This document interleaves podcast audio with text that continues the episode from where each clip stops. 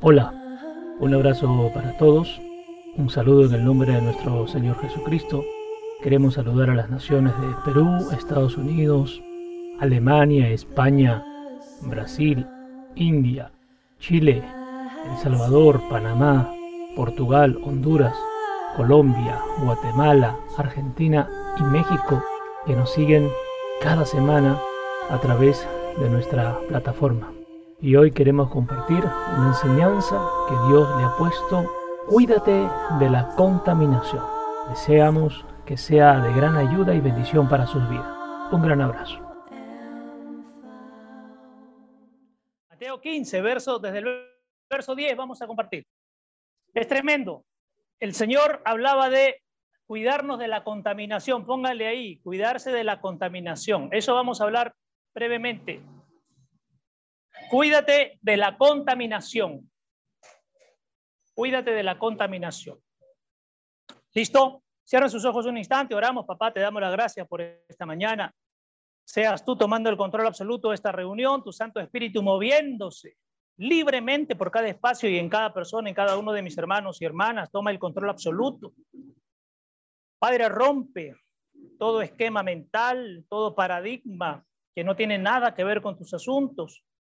Son paradigmas y esquemas que ha puesto el sistema del mundo y el sistema del mundo ya pasó, ya caducó, para que el sistema del reino sea el que ahora entre nosotros, penetre hasta lo más profundo. Como espada, dice de doble filo, que entra a lo más profundo.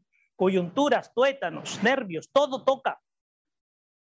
Gracias, Señor Jesucristo, por ese acto de amor poderoso en la cruz, por la cual mis hermanos y yo tenemos acceso y derecho a decir que hemos sido perdonados, liberados, santificados para vivir conforme a tu propósito, a tu voluntad, a tu palabra, para que no nos ate nada de lo que hay en el mundo, ni personas ni cosas, sino vivir en la libertad, pero en la libertad espiritual que tú nos das. Vivimos en el mundo, Señor, pero dice tu palabra que no pertenecemos al mundo. Y así lo declaramos en esta mañana. Por eso, Señor, tenemos que seguir rompiendo cada día todas las cosas del mundo que contaminan. El mundo contamina, pero el reino purifica. El mundo mata, pero el reino trae vida. El mundo nos lleva a caos, oscuridad, crisis, tristeza, depresión, ansiedad, agonía, miedo. Pero el reino trae libertad, trae luz, trae vida, trae paz, trae alegría, trae bondad, trae amor. Gracias por esta mañana. Cancelamos todo espíritu de revancha, venganza, contienda, rebeldía, desobediencia, desacato, que quiera levantarse en este lugar y en la vida de mis hermanos. Sea el Santo Espíritu de Dios, el Espíritu de la verdad, el Espíritu mismo de Dios moviéndose en este lugar con libertad. Ángeles, guerreros, activamos ahora en este lugar y en nuestras vidas Padre, que la luz entre en todo nuestro ser, pero sobre todo en nuestra mente, para romper con toda cautividad, esclavitud, inmoralidad, tiniebla. Gracias por esta mañana, Señor. Rómpenos los esquemas, dice tu palabra. Para aprender a vivir primero hay que morir.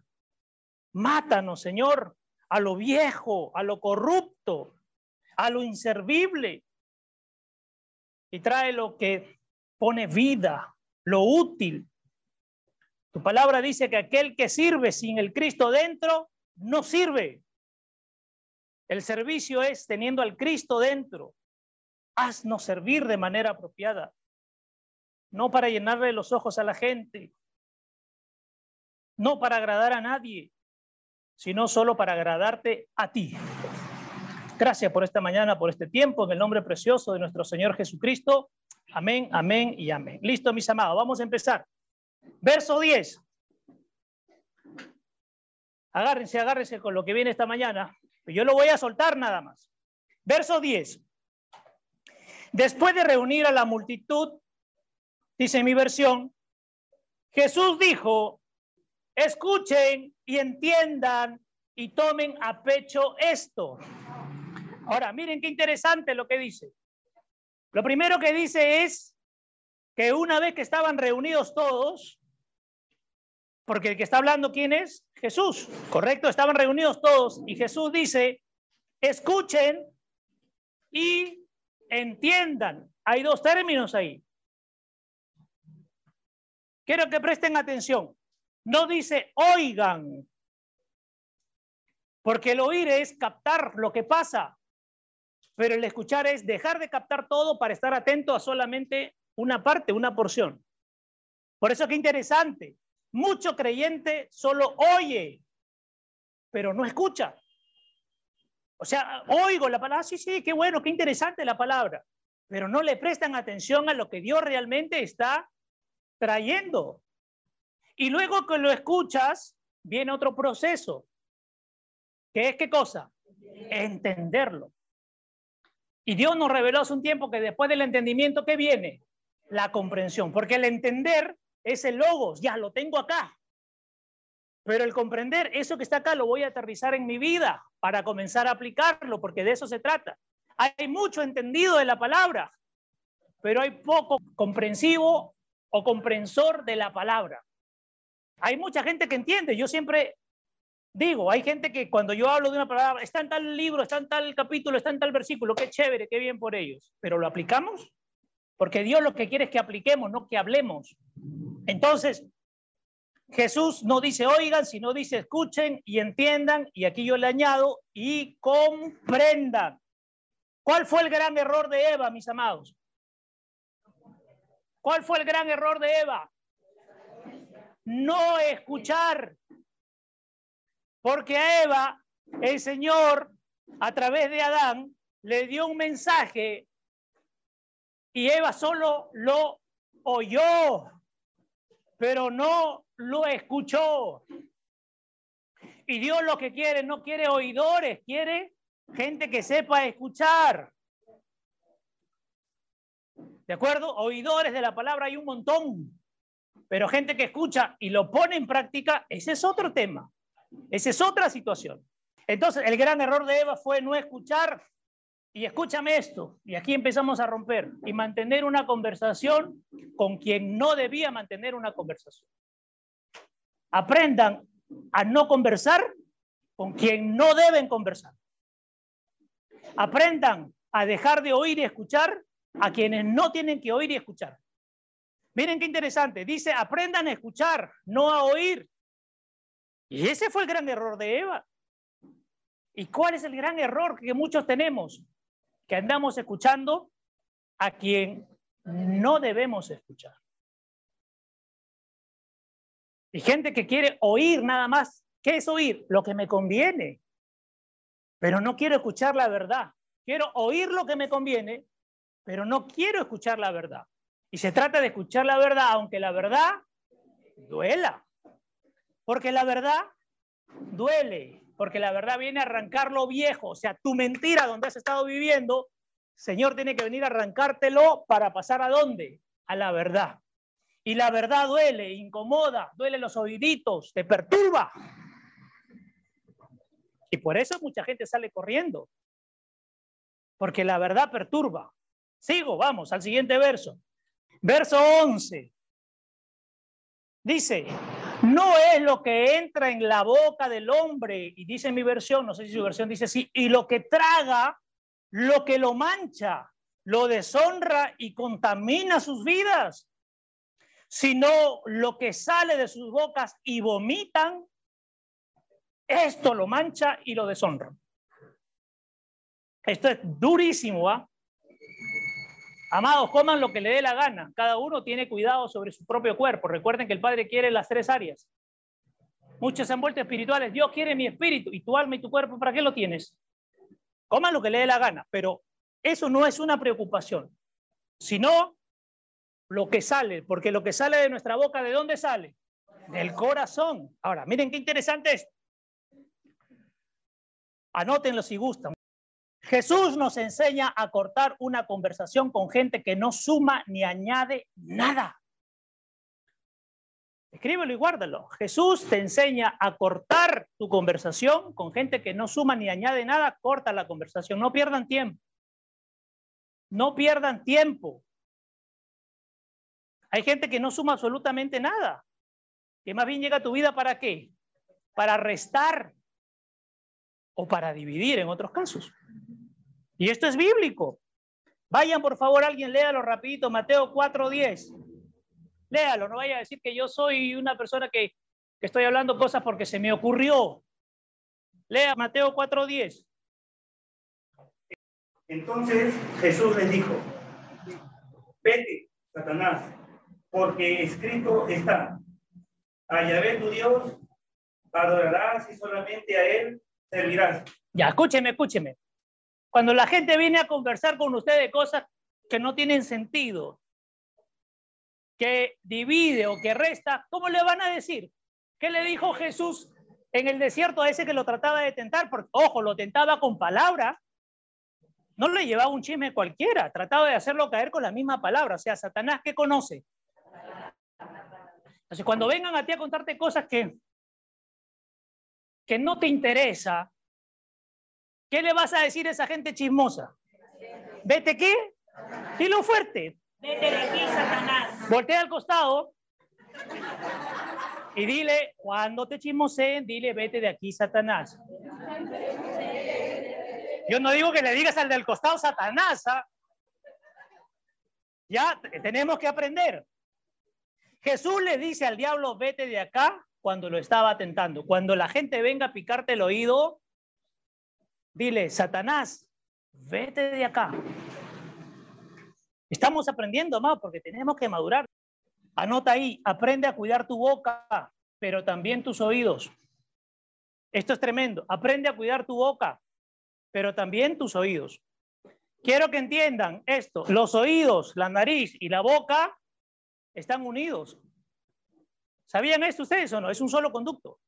Por la nariz, ¿qué inhalamos? Vida. ¿De acuerdo?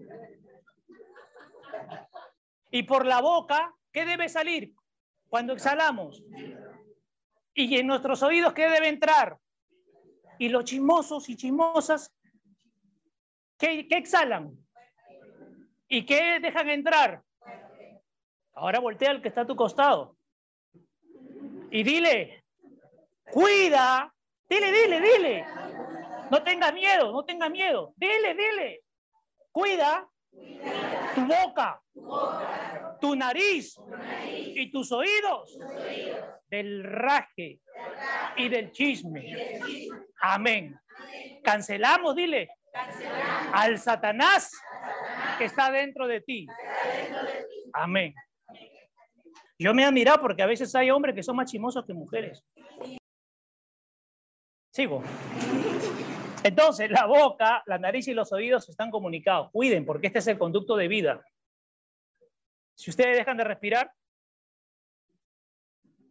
Dos, con tu boca, no alardees de lo que Dios te muestra o del llamado que tienes. No te pongas títulos. No estén alardeando del llamado que tienen. A mí cuando me preguntan, ¿y usted qué es? Hijo de Dios. Y eso que ya me han profetizado cosas. Y yo lo voy asumiendo, pero en silencio. Yo no tengo por qué alardear. Cuídense de los que alardean. Y acá quiero lanzar un mensaje a todos los profetas. Antes de soltar cosas de su boca, por favor, vayan, pregunten y comuniquen, porque hay un orden de Dios. El profeta no puede lanzar nada si antes no lo consultó con el apóstol. Porque ¿quién pone los fundamentos, el profeta o el apóstol? No se anden lanzando, porque si no cada uno se va a disparar como le da la gana. Y Dios es un Dios. A veces se juntan entre profetas y andan soltando cosas los que dicen que son profetas. Y Dios tiene que aprobar eso. Dios es un Dios de orden. Antes de soltar, conversemos, por favor, pongámonos en orden. Cuando no hay autorización, no se puede lanzar cosas, porque estoy adelantándome al plan de Dios. Si Dios no autoriza, yo no me lanzo. Yo no puedo ser una persona que me lance con todo, no puedo, no puedo ser, no puedo hacerlo así. Por eso Dios hoy habla. Vamos despacio, vamos despacio. Verso 12. Más tarde se acercaron los discípulos y le dijeron a Jesús, ¿sabes que los fariseos se escandalizaron y se disgustaron cuando oyeron lo que dijiste? Y es que hay mucha gente que le pasa, cuando tú le dices sus cosas se molesta, te hacen gestos. Ya le dije la vez pasada, hay gente que cuando tú le dices sus cosas en su cara, su boca sale de acá y pasa acá. El clásico. ¿No? Sus ojos se le pierden. Esto pasó cuando Jesús le dijo en su cara esto a los fariseos, se escandalizaron. Y confabularon porque la idea era que traérselo abajo a Jesús. Y Jesús dice las cosas directo, no maltrata, pero es directo. ¿Correcto? Entonces, hay gente, yo anotaba acá en el verso 12, hay gente que cuando uno le dice las cosas directamente les disgusta, les enfada, les da escosor y salen corriendo a buscar a alguien para darle las quejas y para refugiarse en sus emociones. Hay gente que cuando no le gustan las cosas son turistas. Dios me mostró algo. Hay mucha gente que ora a Dios cuando están mal, le ora. Y Dios les les da y les place y les otorga su petición. Y cuando lo reciben, desaparecen un tiempo. ¿Saben cuándo vuelven o no? Cuando están pasando un proceso. Entonces quieren utilizar a Dios como un muñeco. Cuando te necesito tienes que estar. Pero la gran pregunta ¿y ustedes qué están dispuestos a hacer por Dios? ¿Qué están dispuestos a entregarle a Dios? No sé si me dejo entender. Yo entiendo cuando un niño está jugando en su celular, pero es que es un niño.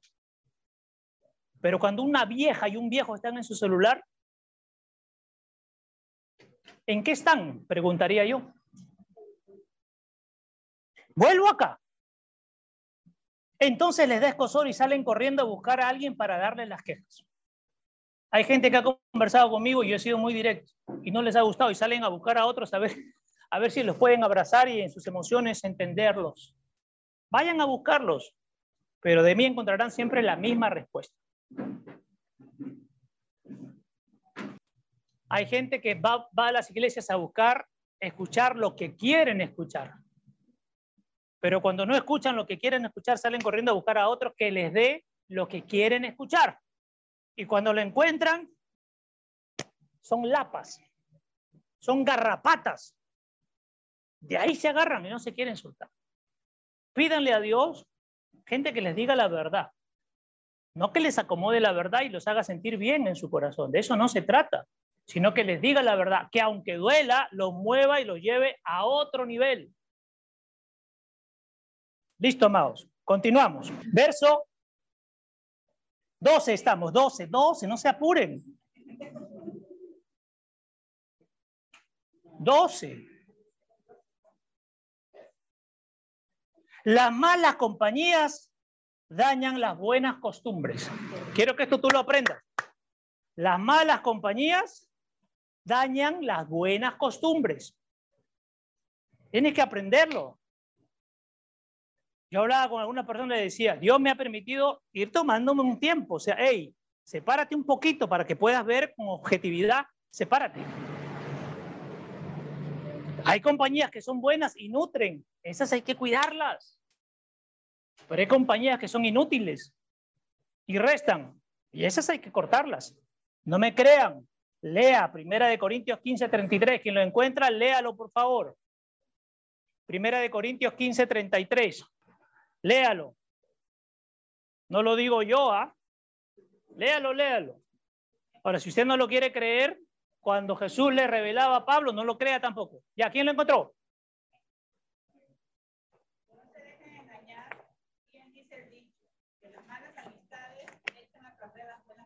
¡Ay! ¿Qué dice?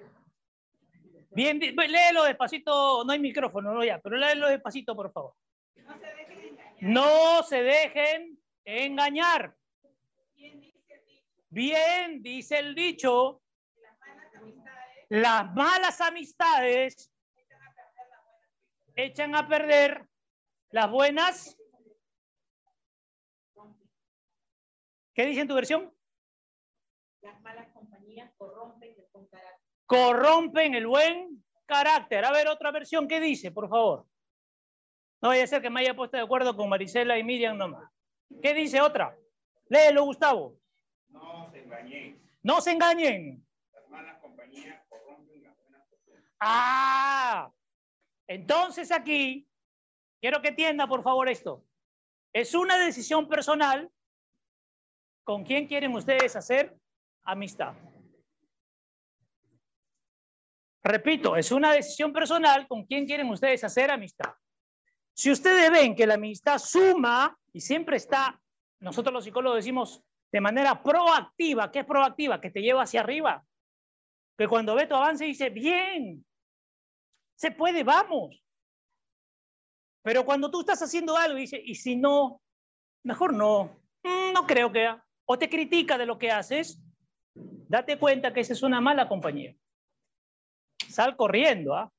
Porque Dios dice aquí, esas compañías dañan las buenas costumbres. Pero siempre diremos acá que es una decisión personal. Yo no estoy diciendo, Miriam, por favor, ya no te juntes con Mónica. Lo que estoy diciendo, como ejemplo, es, Miriam, date cuenta si Mónica suma o no suma. Si no suma y quieres estar ahí, ya es tu rollo. Pero busca otras compañías. Continúo. Anota esto. Si quieres tener un gran carácter, rodéate de personas que tengan un gran carácter. Repito, si quieres tener un gran carácter, rodéate de personas que tengan un gran carácter. Y no es que el que tiene gran carácter es el que más grita, el que vocifera. Ya hemos aprendido que el que grita y vocifera no tiene carácter. Mucha gente en el mundo piensa, el que grita, ese tiene carácter. Ese no tiene carácter, porque el que tiene carácter soluciona sin pelear y sin gritar. Hace entender, dialoga. O sea, todos los que estén acá y que digan, el que grita tiene carácter, ese es el que menos carácter tiene o la que menos carácter tiene. ¿Se está entendiendo esto? Hay que ir rompiendo los, los esquemas. ¿ah? A veces en casa, si el papá grita, ah, su ese papá tiene carácter, ese no tiene nada de carácter. Le falta carácter, por eso tiene que gritar. Por eso vocifera insulta, porque no tiene carácter, no sabe manejar la situación. Por eso grita. ¿Se está entendiendo, amados? Listo, continuamos. Verso 13 y verso 14. Miren esto tremendo, a ver si su versión dice así. Cuando ya vinieron pues los discípulos a decirle, oye, se han molestado los fariseos, Señor, por lo que tú has dicho, les ha dolido en su corazón porque ellos son los perfectos, son los dignos. Jesús, dice mi versión, se encogió de hombros. O sea, cuando le dijeron, mire, mire, fue así, Señor, los fariseos han dicho, y Jesús hizo. ¿Dice así o no? ¿En sus versiones dice así? ¿Algunos? Jesús hizo así. ¿Qué significa esto?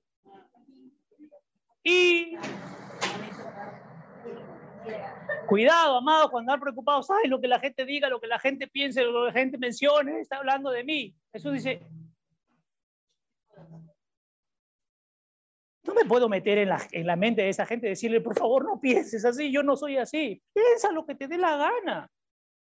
A mí me interesa mi relación con Dios, no lo que el resto piense de mí. ¿Qué puedo hacer yo? Próxima semana vengo en frac. Y maquilladito voy a venir, ¿ya? A ver si les gusto más. Entonces dice aquí, Jesús se encogió de hombros y respondió, porque tuvo una respuesta, todo árbol que no haya sido plantado por mi Padre que está en los cielos será arrancado de raíz. O sea, preocupémonos por qué por ser un árbol plantado por el Padre. ¿Correcto? Olvídate de ellos, dice Jesús, verso 14. Qué tremenda mi versión dice, olvídate de ellos y déjenlos en paz. No dice, olvídate y maldícelos y raja de ellos. Olvídate de ellos y déjalos en paz. Y ahí rompe la cabeza. Cuando rajen de ti, ¿qué vas a hacer por esa gente? Ora por ellos bendícelos y que Dios los trate. Por eso dice, ah, ¿qué? Están hablando de mí, yo voy a usar mi lenguaje. El Señor dice, ah, están hablando de mí, están rajando de mí. ¿Y qué quieres que haga? Olvídate, esa gente tiene tantos problemas que no quiere que miren sus problemas, no quiere mirar los tuyos. Olvídate, bendícelos, suéltalos, déjalos en paz. Dice aquí, son guías ciegos que guían a seguidores. Amados y amadas, no estamos para entretenernos en cosas que no tienen sentido ni valor. Dios nos necesita tanto en hacer otras cosas que no nos vamos a entretener con esta gente que anda haciendo cosas raras, que anda hablando, que anda chismoseando. ¿Qué te importa? Déjalos hablar, ahora vamos a ver, vamos, todavía no terminamos. Mira esto, anótalo. Hoy hay mucha gente que se pasa su vida demandando cosas, pidiendo y exigiendo a otros, señalándoles cómo vivir y qué hacer. Repito, repito, para los que están apuntando. Hoy hay mucha gente que se pasa su vida demandando cosas. Hay gente demandante que exige y pide así, así, así, así pidiendo y exigiendo a otros, señalándoles cómo vivir y qué hacer. Hay gente que te quiere decir cómo vivir y qué hacer. Y Dios ponía esto, pero la gran pregunta es, ¿y ellos qué están ofreciéndole a Dios? Es gente demandante, absorbente. ¿Y ellos qué me están ofreciendo a mí? Lo que demandan de otros, ¿me lo ofrecen a mí? Lo que piden de otros, ¿me lo dan a mí? Lo que esperan de otros, ¿lo espero yo? Hay gente demandante, pero poco ofrecedores. Porque yo no soy un Dios de miserias. Yo no quiero que me den lo que les sobra ni porque ya toma pues por cumplir. No me traigan nada. Dios es tan bueno que sostiene las cosas. No se necesita de uno, de dos. Se necesita solo de Dios. Él sostiene todo. Pero si por su cabecita pasa, yo doy. ¿Y qué harán? No lo traigas, hazte un favor, no lo traigas. Mi proveedor es Dios, no, los, no ustedes. Mi proveedor es Dios. Ya, listo. Gente que anda demandándole a Dios cosas, pero no le ofrecen nada. Ahora escúchame lo que te voy a decir. Que les cuesta ofrecerle a Dios. Pero ¿cómo gastan en las cosas de afuera? En, perdón la expresión, en estupideces. Ahí no reparan, ¿ah? Pero a Dios, uy, ¿por qué le voy a dar? Pues Dios me puso esta mañana, aprende a ofrecer para que salgas adelante. Apúntalo, apúntalo. Aprende a ofrecer para que salgas adelante. Ofrece, no demandes, ofrece. Ofrece viene de qué cosa? Ofrenda. ¿Qué es más importante, el diezmo o la ofrenda? Aprendan a ofrecer. Cuando vayan a un lugar, le voy a dar un secreto, cuando vayan a un lugar nunca lleguen con las manos vacías. Nunca lleguen con las manos vacías. Lleven aunque sea una galleta por la mitad mordida, pero lleven. La gente que viene con las manos vacías es gente demandante. No es gente que ofrezca. Ya eso se los dejo. Vayan y métanse con Dios y que Dios les rompa la cabeza ahí. 15. Pedro dijo, este, este diálogo entre Jesús y Pedro va a ser muy fuerte, pero quiero que lo entiendan. 15. Pedro dijo, explícanos esta parábola sobre lo que contamina a una persona. No lo entiendo. Ponlo en lenguaje claro. Todavía se atreve a decirle, Pedro, Señor, no lo entiendo. Habla claro. ¿Les ha pasado a ustedes que cuando están hablando a alguien siempre hay un, especial, una persona especial que dice, no te entiendo, ¿puedes traducírmelo en español? Soberbio, orgulloso, al ¿Es tan claro? No es la palabra. Es esa persona que no entiende, pues. Entonces dice aquí, Pedro le dijo, ponlo en lenguaje claro, pues no lo entiendo. Y la respuesta en el 16, voy a leer la versión amplificada y mensaje que es americana. Ustedes en su las versiones en latino son bien pasivas. Dijo, ¿qué no entiendes? Así no lo dijo. Mira, mira, mira. El Señor le dijo, todavía, Pedro, eres tan torpe e incapaz de comprender las cosas. ¿Estás siendo voluntariamente estúpido? Recuerden al principio que dijo, escuchen y entiendan. Y acá Jesús le dice, no eres capaz de comprender. O sea, lo entendió, pero no lo comprendió. ¿Quieren que lo vuelva a leer esta versión? Mm. Jesús le dijo a Pedro, ¿todavía eres tan torpe e incapaz de comprender las cosas? ¿Estás siendo voluntariamente estúpido? Dice mi versión. O sea, hay gente que es estúpida voluntariamente. ¿Es fuerte o no es fuerte? Este lenguaje es muy fuerte. Ay, te acaban de salir chamucos de mucha gente. Y los religions hoy se vienen abajo. La religiosidad te trauma.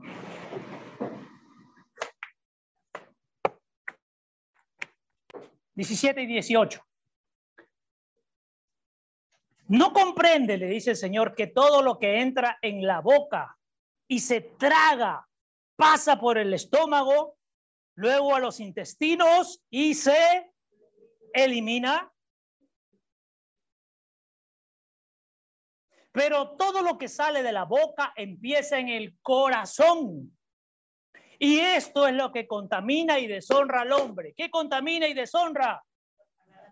Nuestras palabras. ¿A quién deshonra? ¿A los otros? A mí mismo, a nosotros mismos. Entonces, esto es tremendo. La boca tiene un poder tremendo. Muchas veces usamos la boca para dictaminar milagros, liberación, sabiduría, pero usamos esa misma boca para destrozarle la vida a un hijo, para pelearte con tu esposa, para menospreciar a tu esposo y para maltratar a tus padres. ¿Lo quieren apuntar? Lo voy a leerle pasito. Usamos. La boca tiene un poder tremendo. Muchas veces usamos la boca para dictaminar milagros, liberación y sabiduría. Hasta ahí, gloria, gloria a Dios, aleluya. Pero aquí viene el otro lado. Pero usamos esa misma boca para destrozarle la vida a un hijo o hija, para pelearte con tu esposa todo el tiempo, el tema no es la esposa, el problema eres tú. Para menospreciar a tu esposo, siempre tomándolo como un cualquierita, ¿no? Ojo que tú lo elegiste, ¿eh? o sea, la responsable eres tú. Y para maltratar a tus padres. Ahora, esto sí anótalo. Tus palabras crean caminos. Tus palabras crean caminos. Esto es tremendo. Tus palabras crean caminos. Ahora, ahora entiendan esto. Cuando tu mamá o papá le dices a tu hijo o a tu hija, eres un tonto, una tonta, no sirves para nada, eres un inútil, ¿qué camino has trazado ya? Ya trazaste un camino. ¿ah? ¿Tú crees que porque lo insultas, tu hijo o tu hija va a ser más hábil, más listo? Eres un tonto y quiero que seas listo. Eres un estúpido y quiero que seas hábil. Ya le trazaste un camino. Tu boca ya trazó un camino. Así que deja de decirle a tu hijo, a tu hija, es un tonto, es una tonta. Porque va a terminar siendo un tonto y una tonta. Gracias a quién? Al poder de tu boca. Esto es tremendo. Entonces, cuando ya tú sueltas algo a tu hijo, voy a poner como ejemplo al hijo, pero puede ser el marido, la mujer, etcétera, ya creaste un camino de maldad. Tu boca ya creó un camino de maldad, porque en la boca hay poder para vida y para muerte. Cuando tengas ira, lleva siempre un rocoto en tu bolsillo, por favor. Cuando tengas ira y enojo, antes de abrir tu boquita, saca el rocoto y ¡oh, máscalo! Y ya no le vas a decir nada a tu hijo a tu hija. Deja de trazarle caminos de muerte a tu hijo y a tu hija. Igual a tu marido, igual a tu mujer, igual a tus padres y a la gente que te rodea. ¿Ya? ¿Cuántos van a comprar su rocoto? Hoy mismo. Ahí vamos a vender dos por un sol, solo. Ya sácame el costal. ¿Ya? Entonces, ya creaste un camino de maldad, y entonces tu hijo no puede ser hábil, no puede ser inteligente, no puede ser listo, no puede. No puede, porque si tú le has declarado, siendo papá o mamá, eso va a recibir, es la herencia que le estás dando desde tu boca. Después no se quejen cuando los hijos salen medio rebeldes, cuando ya crecen. ¿Por qué? Ya no los puedes dominar, pues. Pero toda la ira contenida, el enojo que por años han pasado, va a aflorar porque tiene que aflorar y está bien que aflore porque es una necesidad. Esa persona no puede vivir con eso dentro, tiene que aflorar. Después hay que guiar, encaminar o reencaminar. Pero tiene que salir. Porque claro, el papá y la mamá ya defogó y el hijo y la hija ha sido el costal que ha recibido todo. ¿Y cuándo saca el hijo o la hija eso? Tiene derecho a expresarlo. ¿Se entiende? Tremendo esto. Ya, sigo, sigo. Entonces, amados, Dios me ponía esto, quiero compartirlos. Así me ponía con exclamación. Ya, qué interesante. ¿Qué hacer cuando el hijo no conoce? Y yo le digo, aprende a hacer esto. Ustedes tienen la respuesta. ¿Qué tienen que hacer? Mostrarlo. Si yo no muestro, volvemos al punto, me vuelvo una persona que demandante, pero no soy capaz de ofrecer nada. Escúcheme, cuando usted lo manda a su hijo o su hija a tender la cama, aunque lo tienda mal, no critique. Cuando su hijo o su hija se va y usted se está muriendo de la pena porque no sabe tender, ya usted va después y se lo arregla. Pero déjelo hacer. Porque hay gente demandante, pero no hay gente ofreciente. Acuérdate que dos no pensamos igual. Tú lo haces de tu manera, yo lo hago al mío. Igual vamos a llegar al mismo resultado, pero tú a tu manera y yo al mío. Nunca las cosas se harán como el papá y la mamá exactamente lo quieren, porque no pensamos igual. Yo no sé cómo estás pensando tú. Si quieres que yo entienda cómo hacer las cosas a tu manera, enséñamelo pues. Hay que guiarlo. Claro. ¿Para qué son los hijos? Para guiarlo. No esperes que crezcan para que te mantengan. Hay papás que invierten porque quieren asegurar su futuro. ¿O no? Hay cuántos de acá han querido que sus hijos, y si no le nació varón, nació mujer, le han querido que sea futbolista. ¿Sí o no? ¿Para qué? El fútbol hay plata y mi hija mandándome los dólares o mi hijo. Mientras tú puedas mover tu manito y tus piecitos, busca pues cómo sustentarte. Cuidado que una mamá o papá piense, cuando yo llegue viejo, esa es manipulación y aquí rompemos a los viejos manipuladores. Si tú está cayendo candela, si tú estás esperando, ay, ay, ay, yo te he dado tanto y tú me tienes que mantener. Por eso siembren amor para que reciban amor. ¿Ya? Ya me estoy extendiendo ya. Voy, regreso, regreso. 17 y 18, ¿cierto? Ya. Entonces, en tu boca tienes la administración de la vida y de la muerte. Anótalo eso. En tu boca está la administración, no la administración, sino la administración de la vida y de la muerte. Entiende el poder que tienen tus palabras para no destrozarle la vida a nadie. Apunta, apunta, apunta. En tu boca está la administración de la vida y de la muerte. Y aprende, apunta ahí a coma, coma, punto y coma y con resaltador. Aprende a usar tu boca bien para no destrozarle la vida a nadie.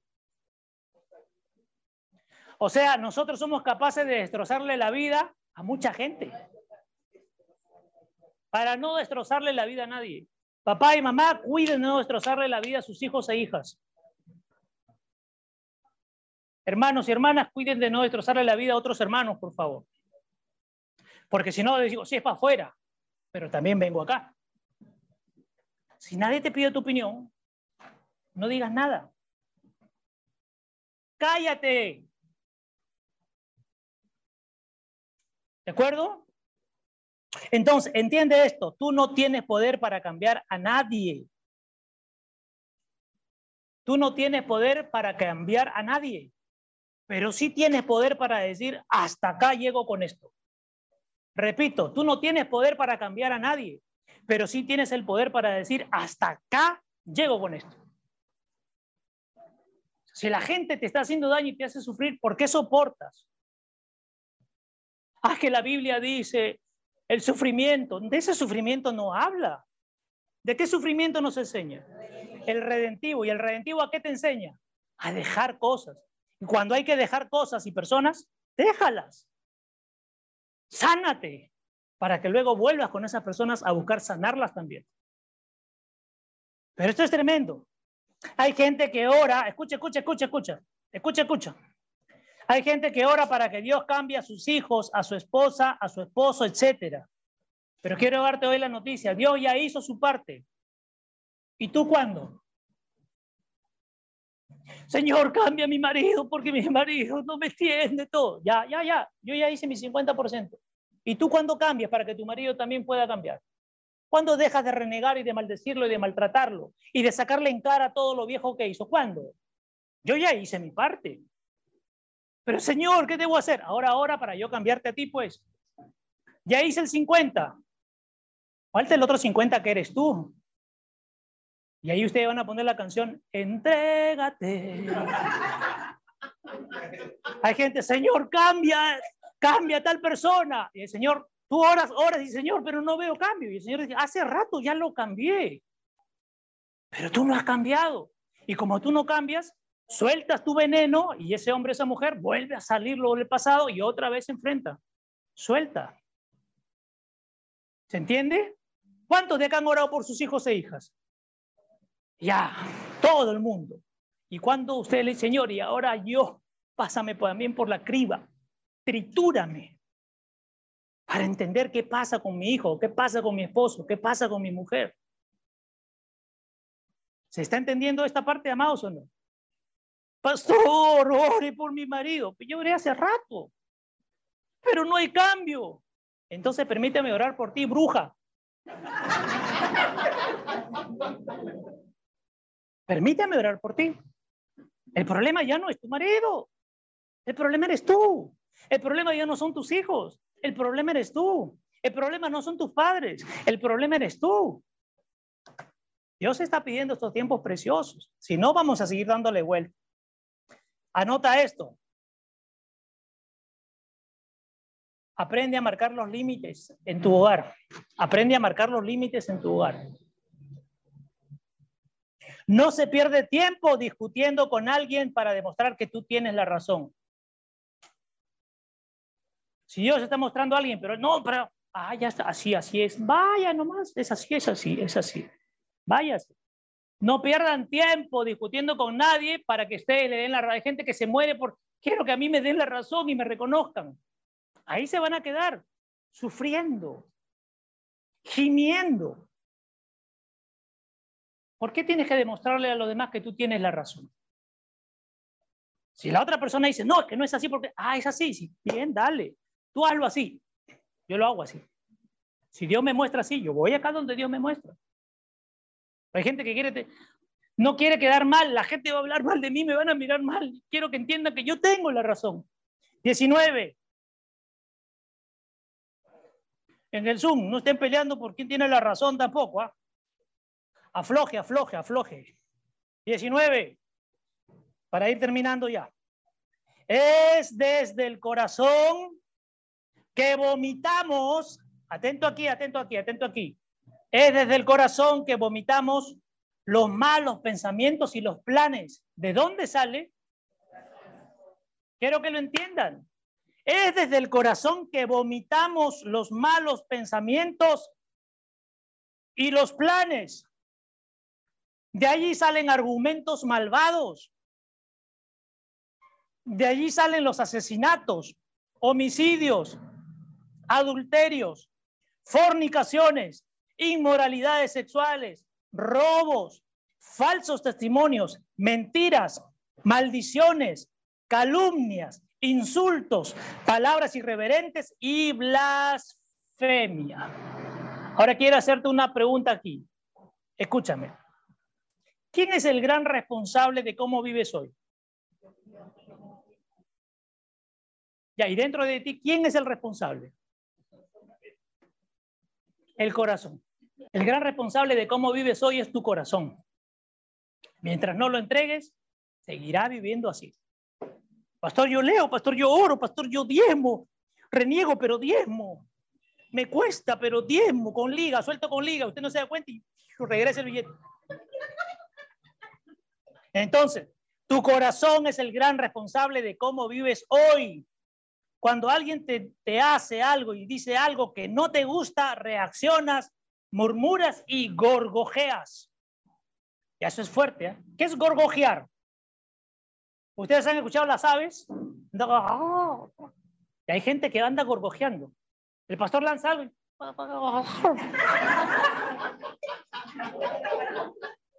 Amado, por favor, hay que cuidar esto, ¿no? ¿Qué se habrá creído? No se le puede decir nada, es sensible. Esa gente tiene que revisar su corazón. Porque Dios es un Dios de...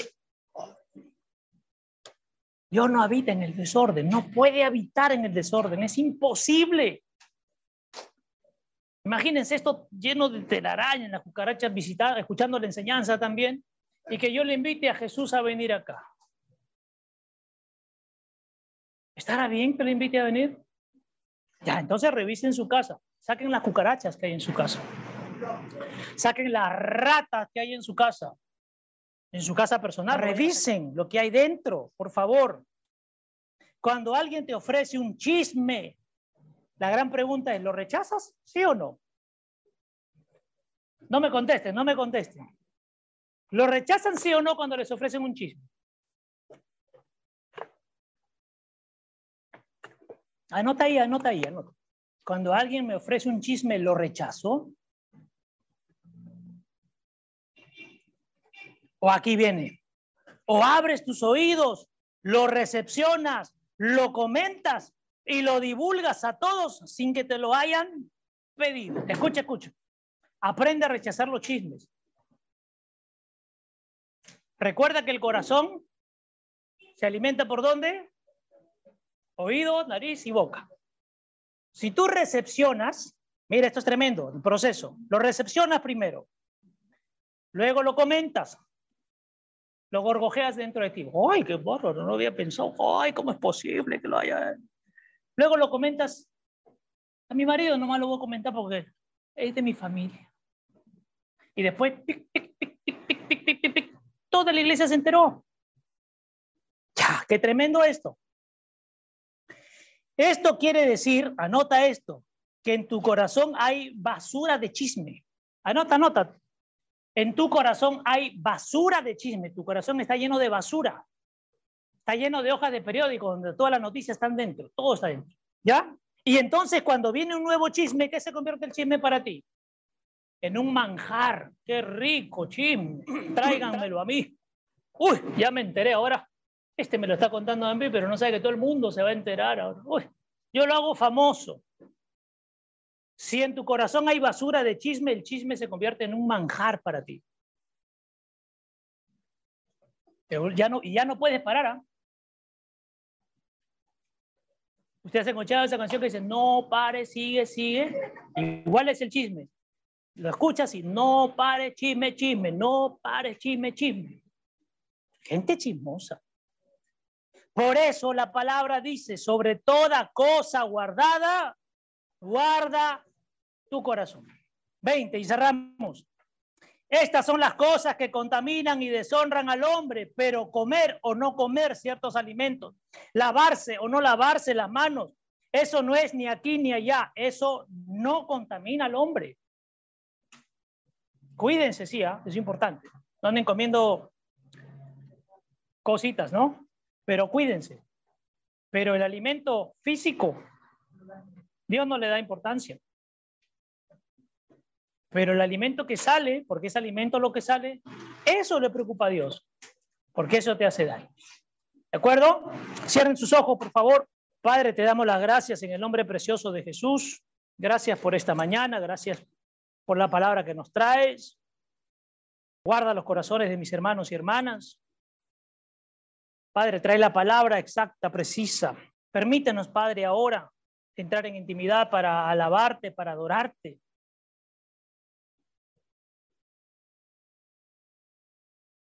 para reconocerte.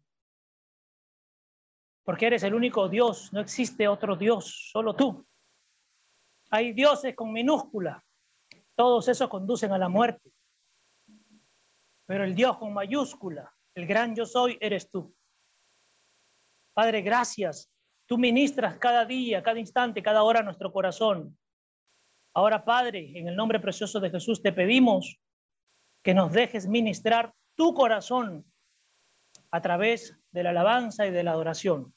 Gracias te damos, Señor, en el nombre precioso de nuestro Señor Jesucristo. Amén, amén y amén. Ponte de pie, vamos a alabar.